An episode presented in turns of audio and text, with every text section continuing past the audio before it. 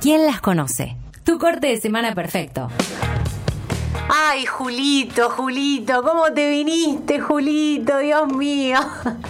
¿Qué pasó, Machuca, que llegó tarde? Estamos en la misma, me parece, ¿no viste? Y decís, Julito, ¿qué pasó, Julito? ¿Sabes que viniendo para acá me pareció ver a Hugo Arana? ¿Está vivo Hugo Arana? Porque eso fue... Sí, creo que sí. ¿Sabes que me parece que lo vi?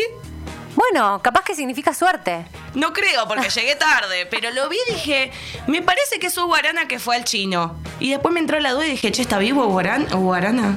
¿Quién es el que se murió? Carnaghi, ¿no? Carnaghi, sí, Carnaghi. Eh, Porque para- yo me los confundo, para mí son el mismo, es como Ben Stiller y, y el otro, y Jim Carrey. Viste que siempre uno piensa que son la misma persona. Yo tengo un par de, de- de gente que pienso que es la misma, como que no los puedo distinguir. ¿Y de qué, de qué te estás riendo? Lo matamos a Carnaghi porque no está muerto. Lo acabo de buscar, mira acá dice una nota del eh, primero de abril de 2021. Título, Roberto Carnaghi, quiero seguir viviendo, no me quiero contagiar. Y nosotras ya lo mandamos. ya lo habíamos matado, ya está. Pero para, entonces Ugarana se murió, porque para mí, ¿o quién fue el que se murió? No sé? ¿Gasalla está vivo? No, yo para mí no me doy cuenta. Para, ¿eh? Ugarana. Hugo Qué feo, Arana. qué feo cuando matás a una persona y después te das cuenta que. Hugo nada Arana que está ver, ¿no? muerto, ese es el que está muerto. Yo Pará, lo vi recién, ¿eh? Dios mío, pará. Dios mío, por favor. Ahí viste cuando empezás a creer en todo y no sabes por qué creías, pero creías. ¿A quién viste en el chino? ¿Viste? No me puedo creer cómo al fantasma matamos. de Hugo Arana y yo me muero. No puedo creer cómo matamos a alguien así tan a la ligera. Encima vos re como- sí, sí. Bueno, viste que se confunden. ¿Y Son a quién viste en el chino? Es mi Para mí era Hugo Arana. Pasa que con barbijo, viste, es más fácil. Yo le tendría que haber dicho, ¿qué haces Hugo? Qué turbio. Pasa que estaba apurada.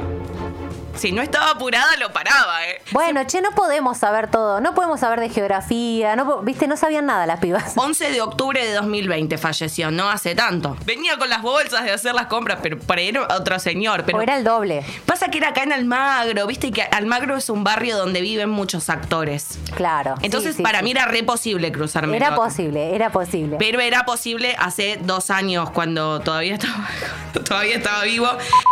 Vos sos más No. visual, ponele, ¿viste cuando ves una persona y a- eh, me pasa que quizás yo muy probablemente si te vi una o dos veces no me acuerde de tu nombre, pero te veo en la calle y estoy tres horas hasta que recuerdo dónde te vi. Soy muy visual y eso muchas veces me juega en contra, ¿no? Pero muy visual.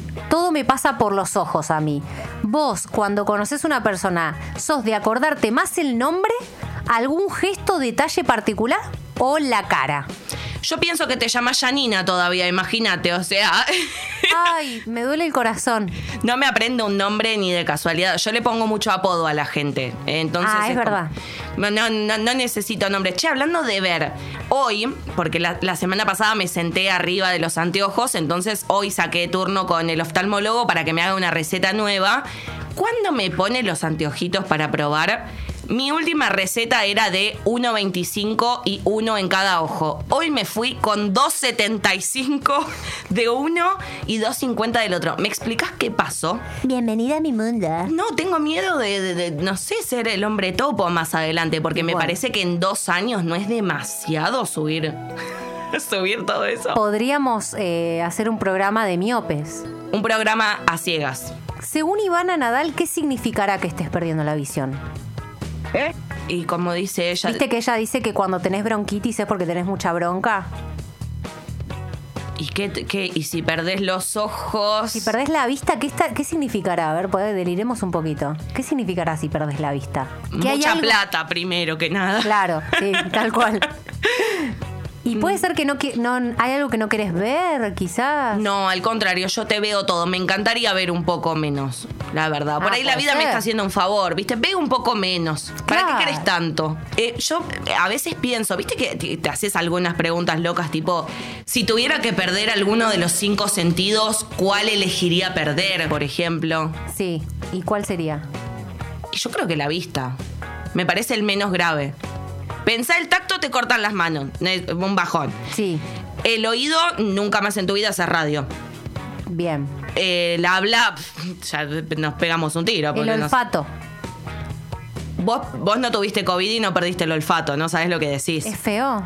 Para mí es, es, eh, era como ver en blanco y negro, más o menos. Como que la vida no tenía matices. ¿Y el gusto?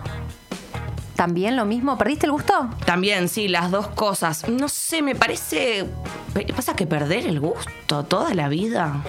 Mm, Me parece, me parece. Como que digo, ciegas más o menos creo que te debes poder desenvolver mejor. Se te desarrollan más otros sentidos. No sé, como que comparado con todo lo demás, es re importante ver y está buenísimo todo, pero creo que comparado con todos los otros. Yo iría más por el, el olfato. El tema es que si no tenés gusto, el olfato es como que van muy de la mano. María O'Donnell contó que ella nunca tuvo olfato. Y sí tiene gusto. Porque ahora con esto del COVID se empezó a hablar de la gente que es anósmica, que Exacto. no huele. Eh, y ella contó que de toda la vida, que nunca tuvo olfato y que eso igualmente no, no le impidió desarrollar el gusto. Por ahí lo tiene diferente, pero ella no, no sabe. no sé. Bueno, el olfato. El olfato sería. El gusto no, porque me gusta mucho comer, así que. Está para pensarlo. Bueno, ahora que dijiste el olfato y el gusto, no sé. No sé qué es menos peor. Y el olfato es como. ¿Qué sé yo? Bueno, lo, lo bueno es que poder elegir si hay un, un- un sentido que no tener. Lo feo es no tenerlo y no tener otra opción, digamos. Claro, pero son esas preguntas tipo, ¿qué preferís que te corten una pierna o un brazo? O cómo, esas preguntas que te dicen, ¿cómo preferís morir? Yo creo que ahogada, porque más rápido me parece, menos. ¿Por qué? ¿Por qué Fue un día complicado. Gracias. Vino con todo, Julio. Los ¿eh? memes de Julio son inagotables. Los amo. A Lula le parecen medio raros, pero a mí me gustaron. No, los memes de Julio son todo encima. Hoy, hoy que fue el primero de julio, estaba una foto del hijo de Julio Iglesias. Estaba Julio Iglesias jugando al uno también y decía el 1 de julio. Había otro que decía, Julio se vino con virus y estaba eh, la banda virus. Julio se vino con aumento y estaba Julio con anteojos. Después Julio vino con nueva cepa y estaba como catando un vino con una, como una cepa nueva. Lo amo. Él sabrá que hay que no sé si es, no sé si es worldwide, tipo que está todo el mundo eh, literal el mundo entero mandando memes de Julio o si es solamente en Argentina, pero yo creo que hay que avisárselo, tipo, mirá que hay todo un país que este mes manda fotos tuyas todo el día. Le debe doler la cabeza a él y no debe entender por qué, tipo, che, ¿por qué Oye, estoy coño. tan cansado? Oye, tío. ¿Qué está pasando? Oye, tío. ¿Era gallego? Y Julio Iglesias es español. Mira. El padre de, de- de Enrique Iglesias. Había una película que se llamaba Contagio, creo justamente, que fue hace 3, 4 años y que era exactamente esto y con lo del murciélago y con eh, de una actriz rubia. Pu- Puede ser que no tengo un dato concreto de Decir la rubia de tal película y ahí capaz que nosotros te ayudamos. Vamos a usar el teléfono para fines nobles en vez de sacarnos tantas fotos boludas como hacemos siempre. Yo te voy a decir película, Ah, ¿la encontraste? Ya está. Contagio. Esta película es del 9 de septiembre de 2011, o sea, de hace 10 años. Regresa a eh, cuando Beth, no sé cuánto, regresa a Minnesota de un viaje de negocios a Hong Kong. Siempre son los chinos lo del virus. Claro, claro. Ella le atribuye su malestar al cambio de horario. Se relajó, ¿viste? Dijo, no, debo estar cansada. Como nos pasa a todos ahora, A debo estar cansada. Sí, sí, debo estar mal dormido. Dos días después, Beth muere. Ah, empieza fuerte la película. Ah, tranqui. Muere. y los médicos le dicen a su esposo que no saben la causa de la muerte. Eh, pronto, otras personas empiezan a mostrar los mismos síntomas y surge una pandemia global, que es redundante porque si es pandemia es global. Los doctores intentan contener al microbio letal, pero la sociedad empieza a colapsarse cuando los fanáticos de una, blogue- de una bloguera, que serían poner los canales de noticias en la realidad, provocan una paranoia. O sea que la, Uh. la película lo eh, anticipó.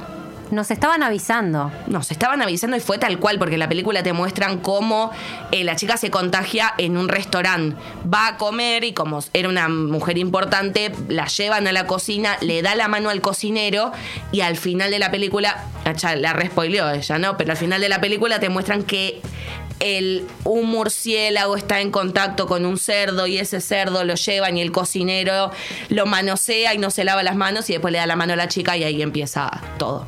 ¿Quién te dice que puede ser que armen una película para instalar una idea previamente en el inconsciente? Inception, la de DiCaprio.